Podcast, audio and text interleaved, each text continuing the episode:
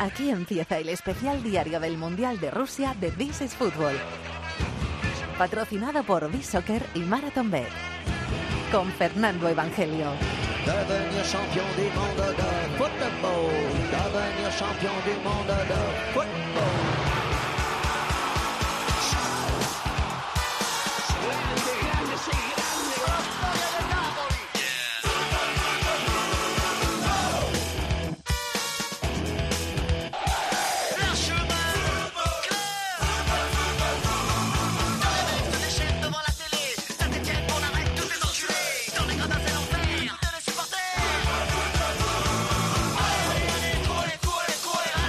¿Qué tal? Bienvenidos al Rincón del Fútbol Internacional en la cadena Cope.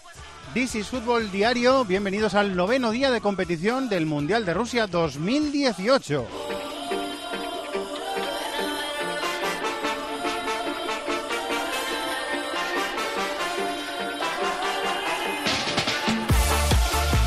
Noveno día de competición en el que Brasil le ha costado muchísimo, pero Brasil se pone líder del grupo E de este Mundial de Rusia, después de ganarle a Costa Rica con dos goles en el descuento, después de empujar durante toda la segunda parte, de intentar ganar el partido, pero llegó solo en el minuto 91, gol de Coutinho, y en el minuto 95 con gol de Neymar. En ese grupo, en el último partido de la noche, in extremis, con un gol de Sherdan Shakiri, Suiza le ha ganado 2-1 a Serbia. Se había adelantado Serbia, la selección entrenada por Krestasic, con un gol de Alexander Mitrovic de cabeza en el 5 de la primera parte. En la segunda, Shaka con un gran zurdazo ha empatado el partido. Y Shakiri en el descuento ha hecho el Serbia 1, Suiza 2. Así que Brasil tiene cuatro puntos, Suiza también tiene cuatro puntos, Serbia tiene tres y Costa Rica tiene cero. Y este grupo E se va a cerrar el próximo miércoles a las 8 de la tarde en Moscú. Serbia y Brasil se van a jugar, eh, están en octavos de final, Brasil tiene ventaja y el otro partido lo van a jugar Suiza y Costa Rica.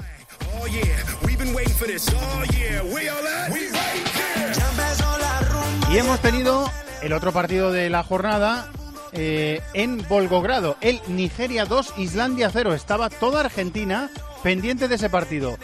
Gol de Ahmed Musa, el, delantero que está cedido en el CSK de Moscú, el delantero del Leicester, en el 4 de la segunda parte. Ahmed Musa volvió a marcar a un cuarto de hora para el final, así que Nigeria le ha ganado 2-0 a Islandia. Y ahora mismo el grupo está liderado por Croacia, que tiene 6 puntos y que está clasificada ya para octavos de final. Nigeria está segunda con 3 y cierran el grupo Islandia y Argentina con un punto. Este grupo el grupo de Argentina, el grupo D, se va a cerrar el próximo martes a las 8 de la tarde. Partido decisivo en San Petersburgo. Estará allí Germán Barro, Nigeria, Argentina. Y el otro partido en Rostov, Islandia, Croacia. Ese es el resumen del noveno día de competición en números y en estadísticas. Ahora vamos a por el resumen analítico, pero primero vamos a escuchar el mejor gol del día. 51 minutos de 40. Un minuto de 40 além do tempo. Recupera o Brasil. Quem sabe mais um. Aí vem Brasil, vem Casimiro. Enfia para Douglas Costa. E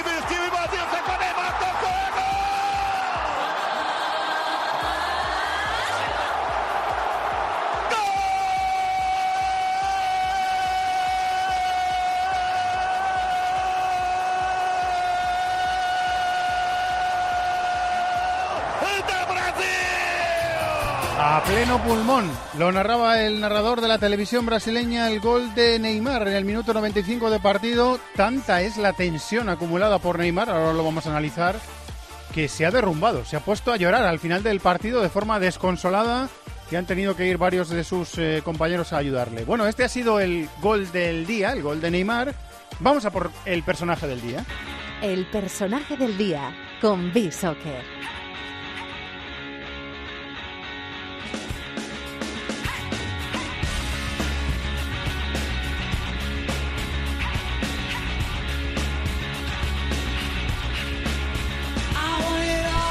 Vamos hasta Málaga, capital de la Costa del Sol. Quique Salvatierra, compañero, muy buenas. Muy buenas, Fernando. ¿Qué tal? ¿Todo bien? Todo bien, todo bien. Hoy hemos disfrutado de una buena y entretenida jornada con el sufrimiento de Brasil, con las remontadas de Serbia y con esa victoria de Nigeria que ha puesto ardiendo el grupo de Argentina. Sí, señor. Eh, están los argentinos eh, comiendo las uñas. Se les ha parecido la Virgen, ¿no? Vaya, después de, lo de ayer. sí, señor, porque eh, con una victoria de Islandia estaban prácticamente en la calle. Ahora por lo menos no están en la calle. Están, están al borde del precipicio, pero tienen un árbol ahí donde, donde agarrarse. A ver si se agarran o no se agarran. Es que lo estábamos comentando en la oficina, dice, imagínate que después de toda la que cayó ayer, porque ayer en Argentina fue día de tragedia, esta gente acaba ganando el Mundial. Bueno, eh, para empezar tienen el paso ante Nigeria. Si ganan a Nigeria, no depende de, sí mismo, pero si ganan a Nigeria pueden dar el próximo paso. Y luego ya veremos, que eso ayer parecía imposible. Eh, bueno, con todos eh, los datos metidos en la coctelera de la maquinita los duendecillos de Bishoker han decidido que sea el personaje del día. ¿Quién, Quique? Pues mira, esta vez no hemos coincidido con el gol de la jornada que has destacado, porque nuestro protagonista del día se trata de Musa, el, héroe de Argentina, el líder de, Nigeria, con ese doblete que además ha tirado un tiro al palo, es decir, que ha rozado el, el hat-trick, ha completado cuatro regates de los cuatro intentos que ha, que ha realizado el, el nigeriano y de sus tres tiros, dos han sido gol y el otro se ha estrellado en la en la madera. Así que espectacular el partido y es el de, Musa, que es el que ha liderado la resurrección de Nigeria, que no dejó muy buenas sensaciones el, primer día. Bueno, pues Ahmed Musa, esto es dato de Pedro Martín, que lo ha dicho durante el tiempo de juego que hemos hecho esta tarde, eh, ha marcado los últimos cuatro goles de su selección en un mundial. O sea que está bastante, está bastante bien los dos del anterior y los dos de este. Eh, bueno, Quique, pues con esa figura nos quedamos. Muchísimas gracias, compañero. Hasta mañana. Un abrazo. Hasta mañana, Fernando.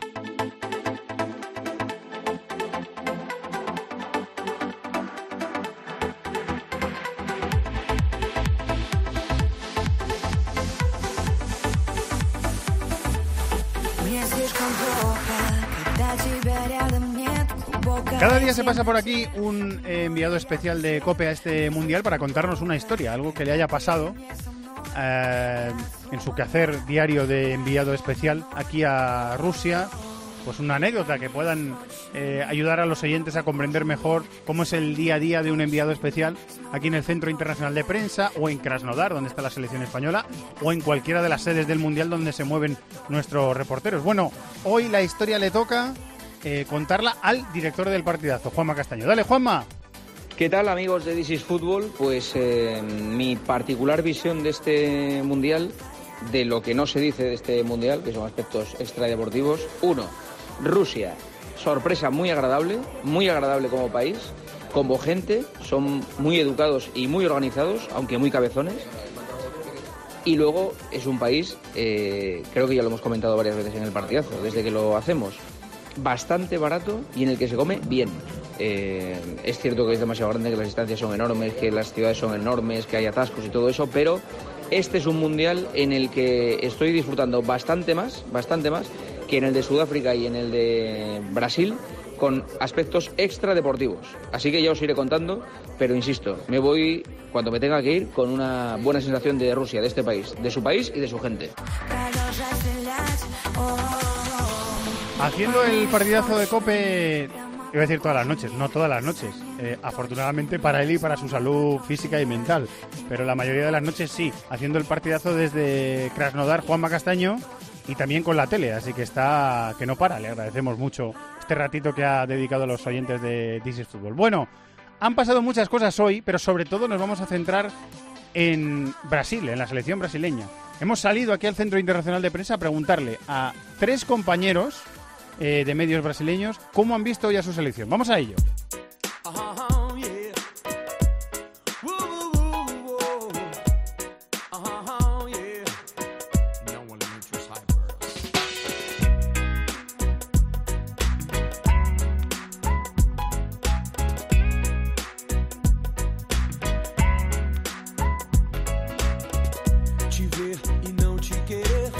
Porque ha sufrido mucho Brasil hoy para imponerse a Costa Rica. Lo ha hecho en el descuento después de ese partido.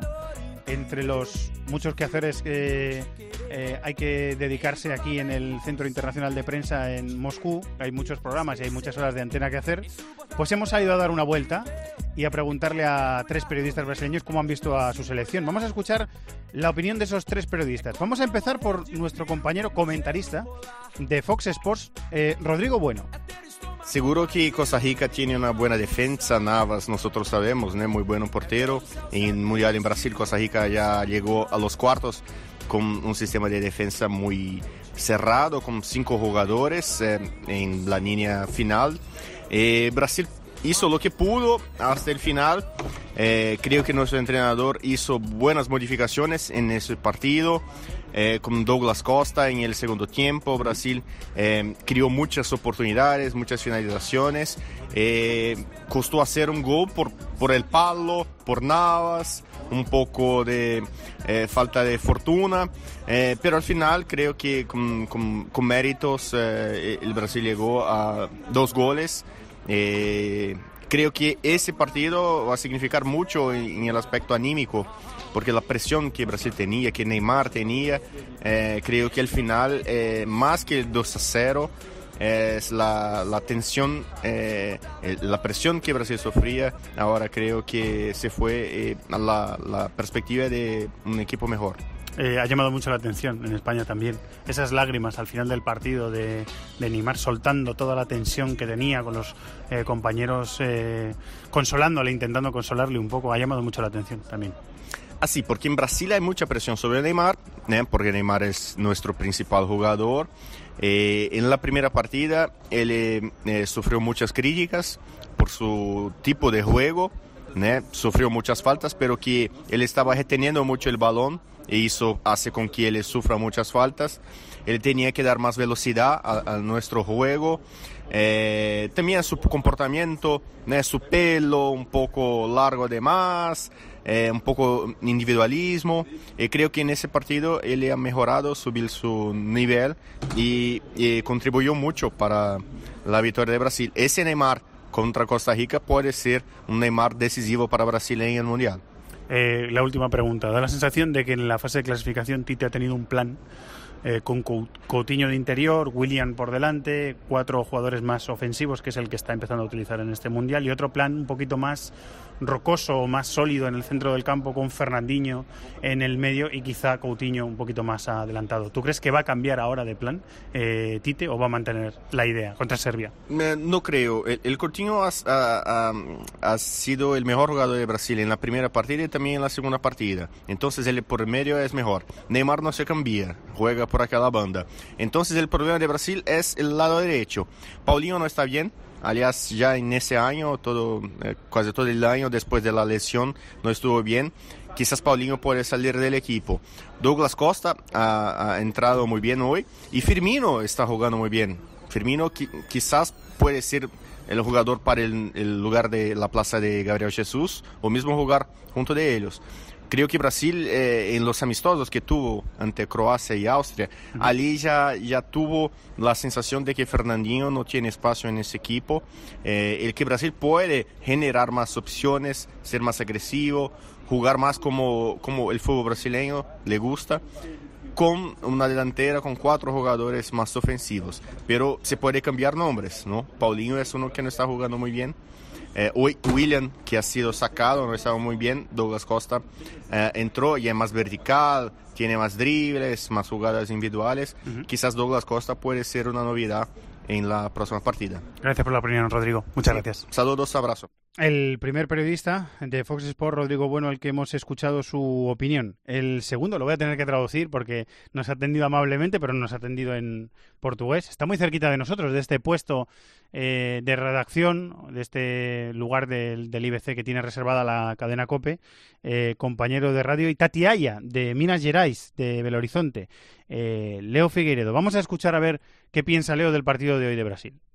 É, foi um jogo mais difícil do que o esperado, na minha opinião. Ha sido um partido mais difícil do que o esperado. Não pode tirar o mérito da Costa Rica, né? que trabalhou muito bem defensivamente. Costa Rica trabalhou muito bem Conhece a seleção brasileira. É, Conoce hoje a está um Brasil. futebol muito mais fácil de ser jogado para equipes que não têm tanta qualidade técnica. Hoy es é un fútbol futebol más muito fácil mais de físico, mais jugar coletivo. para equipos E que, o Brasil encontrou que se muitas definen más dificuldades o que e acho priman que lo sofremos colectivo. un poco como a Argentina.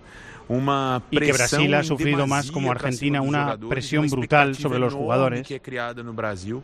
para Sim, ganar. nós temos uma seleção muito forte, podemos ser campeões do mundo, que mas tienen una a selección muy fuerte que ansiedade pueden ser campeones del mundo, pero que la ansiedad técnica. puede pasar A qualidade brasileira hoje ficou em segundo plano. La calidad hoy precisa ha quedado a segundo plano. correta. Ele é o melhor por jogador do time, ansiedad. ele é um dos melhores do mundo, mas ele muitas Neymar vezes não mundo, tocar, pero a veces no sabe cuándo tiene que tocar, segura a bola driblar. demais, às vezes não assume o protagonismo. Citou, Como o lado veces direito não não assume o protagonismo. William, a gente ficou muito tempo ali encaixotado, enjaulado pelo lado esquerdo. Quando o Que Douglas Costa entrou se ha e obrigou a Costa Rica a se encajado preocupar en com el o outro lado lado, izquierdo. sobrou um pouquinho de espaço. Douglas. Costa ha entrado Brasil y ha tem um abierto un poquito ese lado, le ha dado a Tem, Costa tem um Rica lateral direita. Le pregunto si eh, eh, Brasil tiene un problema en el lateral derecho. Me dice que sí, que están echando mucho de menos a Dani Alves, que es un gran organizador de juego. Por mucho que sea veterano o más viejo, que le da mucha, E mucha claridad en la salida de balón a Real Brasil. Um Que Danilo no Real Madrid. Jogado bem com o En el. Manchester City ha jugado um bien con Guardiola, pero que es un perfil más defensivo. E o Fagner que jogou hoje, que Y foi Fagner jogador también do Tite no Corinthians, es un perfil também defensivo, tem el que ha essa lateral de- característica. Ele é muito mais de defensivo. Com isso, o Brasil tinha só o William lá na frente. Así não que tinha um Brasil lateral solo direito tenía a chegando, William ficou lado de derecho. ser marcado. Mas a gente tem sim. Como vocês interpretam Y essas que tienen un problema lágrimas lateral da, en da definitiva. estrela do time no final do jogo? É, eu acho legal pelo lado Le brasileiro. pregunto por las lágrimas de né? Neymar, por sofrer, Leo. por por vivenciar, por se entregar. Que está bien por Mas el país, por la entrega que tiene por el compromiso, também. Pero que por el lado é emocional le preocupa garoto. un poco. Neymar já foi um jogador Que importante él ya no es un crío, Neymar é que ya es una persona que PSG. debería ser madura. Neymar pode vir jogar no Real Madrid, que é o maior clube do Que mundo. puede venir al Real Madrid, que ya está en el Paris Saint-Germain y que puede venir al Real Madrid, que es uno de los mejores clubes del mundo. Ele tem um controle emocional que falta ao Messi Y de se que le omitir falta un poquito e de control emocional, descontrolar no jogo. como a veces puede um pasarle a Messi. depois ele brigou com o juiz, Neymar que si ve amarilla se puede un poquito salir del o partido, que eh, pelear con el árbitro, Muitas pelear con los rivales. Que a veces exagera las entradas, pero que también le pegan muchas patadas. Ele, ele se descontrola na partida, ele se perde com um adversário que está Se marcando descontrola a veces e en el partido que se pierde con el, a con rival que le marca E bien. falta isso ao Neymar. Para o Brasil ser campeão da Copa, é preciso que o Neymar Para que amadureça. sea campeón Desde a Copa del de Mundial 2014 a gente hay tem que, falado isso. eh, Nesses quatro que ser anos que maduro, passaram, Neymar, parece que ele não evoluiu muito nesse sentido. Parece Ele que no ha se evolucionado esos Ao últimos años en acho que o aspecto. Brasil vai sofrer demais para ganhar a precisa Copa do controlarlo y Brasil para ganar una Copa del Mundo tiene que sufrir. Esa es la opinión de Leo Figueiredo, nuestro eh, compañero de radio Itatiaya, y vamos a escuchar la última opinión. Es de nuestro compañero de ESPN, Gustavo Hoffman. Hola, Gustavo. Hola Fernando, ¿qué tal? Mucho gusto. Bueno, Brasil ha ganado de Costa Rica hoy por 2 a 0 con una actuación que no fue buena en la primera etapa y después una actuación muy fuerte en el segundo tiempo, cuando Brasil ha presionado bastante, ha creado muchas oportunidades que los Navas tuvo que trabajar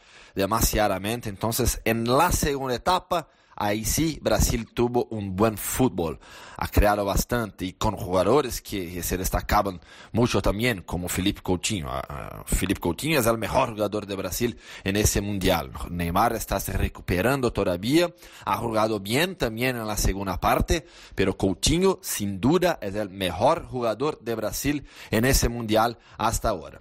Brasil, claro, tiene algunos problemas. Por ejemplo, en mi opinión, en medio campo. Casemiro abajo de su nivel, abajo de lo, de lo que conocemos de Casemiro jugando por Madrid, jugando por Brasil también en las eliminatorias. Entonces Casemiro hoy, por ejemplo, eh, perdió 14 de 97 pases, aprovechamiento de un poco más de 85%. Fue lo más, lo más bajo entre todos los mediocampistas de Brasil.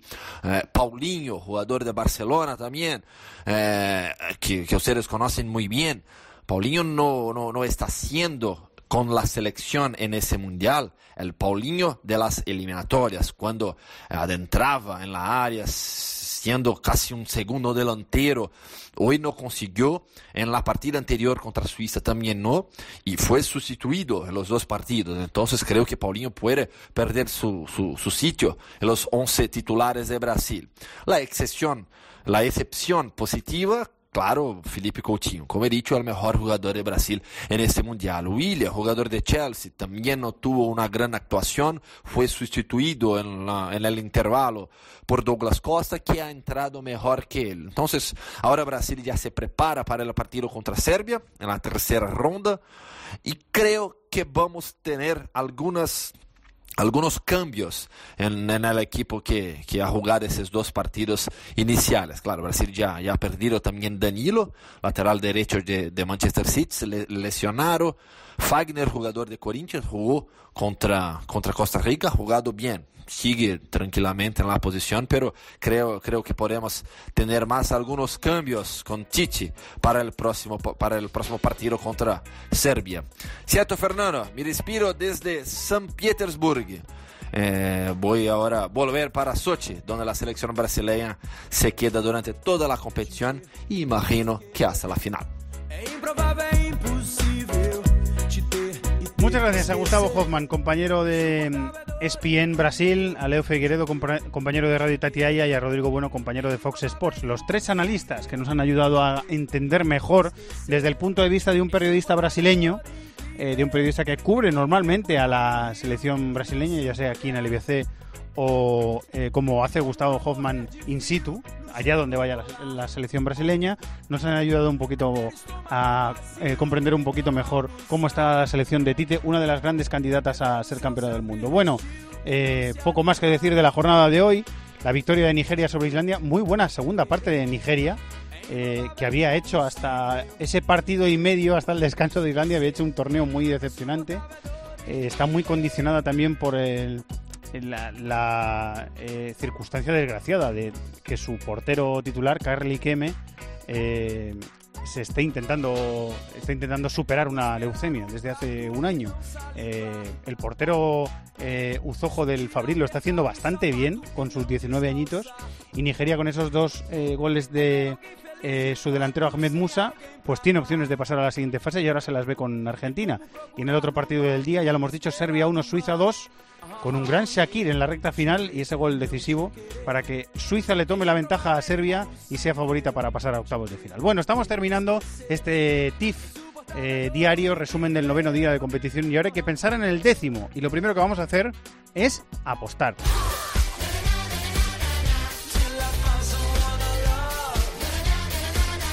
De la mano de los amigos de Marathon Bet, patrocinadores de este programa, señor Antonio del Rosal, productor hoy Impectore. ¿Cómo estás, Antonio? Muy buenas. Muy bien, Evangelio, ¿qué tal? ¿Tú cómo estás? Muy liado, sé que estás muy liado. O sea que te, lo agradezco que estés aquí apostando con los oyentes de This is Football. Eh, ¿A qué partido vamos a apostar mañana, Antonio? Pues eh, he estado mirando en Marathon Bet y me he decantado por el Alemania-Suecia de mañana. Alemania-Suecia, buen partido. Sí, sí, sí. Sobre todo los alemanes que tienen que resarcirse de esa derrota ante, México. Así que espero que marque Timo Werner, porque voy a apostar a que marca el delantero de Leipzig. Y nada, apuesto a que marca Timo Werner, que se paga a 2,96. 2 euros, se paga en Marathon Bet, el gol del alemán. 2,96 se paga el gol de Timo Werner. ¿Tienes, alguna apuestilla más por ahí, Antonio, para hacer eh, de este partido de Alemania? tengo por ahí eh, el gol de eh, Marcus Berg, que bueno, se pagaría a 1.35 en caso de que gane o empate. Un poquito menos. Y la otra apuesta que tenía era del partido de Bélgica y Túnez. Ah, pues dime, dime, dime una apuesta de Bélgica-Túnez, venga. Eh, venga, Kevin De Bruyne, que creo que todavía no ha marcado en este Mundial, eh, espero que marque y nada, se paga a 5.96, si no me equivoco, en Marathon Bet. El, a 5,20 pues el gol de Kevin De Bruyne que... 5,20, 5,20. Sí, sí. Eh, la apuesta es 5,20 el gol de Kevin De Bruyne en el Bélgica-Túnez. Muy bien, Antonio, pues la suerte está echada, amigo mío. Ahora hay que jugar con responsabilidad, que lo decimos siempre, eh, cuotas sujetas a cambios para mayores de 18 años y hay que consultar condiciones en marathonbet.es. Los de las cuotas, los de las cuotas. Marathonbet, regístrate ya y disfruta de grandes cuotas, además de una amplísima oferta de mercados, promociones, eventos. Los de las cuotas, los de las cuotas. Marathonbet, extraordinario. Mayores de 18 años juega con responsabilidad. Consulte condiciones en marathonbet.es.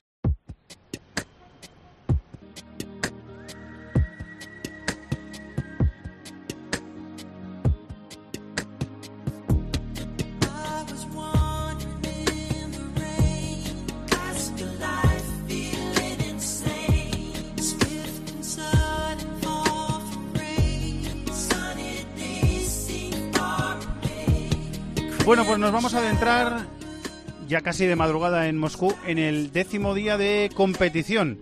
Eh, ese sábado 23 de junio en el que vamos a tener otros eh, tres partidos y los tres en tiempo de juego en directo. Vamos a empezar a las 2 de la tarde hora española en el estadio del Spartak en Moscú. Está muy cerquita del IBC, unos 3 kilómetros aproximadamente. Con el Bélgica-Túnez. Partido del grupo G, que es el grupo de Inglaterra. Y los otros eh, dos partidos son del grupo de Alemania. A las 5 eh, de la tarde hora española, Corea del Sur, México, en Rostov, en el Rostov Arena. Y a las 8 de la tarde, el último partido con el que cerraremos el tiempo de juego mañana, el Alemania-Suecia en el FIS Stadium de Sochi. ¿Qué te apetece ver, querido maestro Maldini? Pues me apetece mucho ver la reacción alemana. Lógicamente, Alemania, después de perder contra México, tiene que reaccionar, creo que lo va a hacer. Espero bastantes cambios en el equipo de Joachim Löw y quizá entre Gundogan y sobre todo me da, la sensación de que Suecia es un equipo bastante pobre, más allá de Forsberg y poquito más, Larsson, así que espero una, una Alemania ganadora y convincente. Me parece que esas dos cosas las tiene que hacer eh, el equipo alemán contra Suecia, el equipo de Joachim Löw. Muchas gracias al maestro Maldini, que es un sueño hecho realidad. Currar con él todos los días y compartir programas con él todos los días. Eh, su recomendación. Mañana llegará la siguiente. Eh, nada, esto no para. Más partidos, más retransmisiones, más programas. Eh, y esperemos que estéis disfrutando del Mundial de Rusia tanto como lo estamos disfrutando y viviendo nosotros. Muchas gracias a todos por estar ahí. Que sigáis disfrutando del Mundial y de la programación de COPE. Un abrazo. Hasta mañana. Pasión por el fútbol internacional. This is Fútbol en COPE.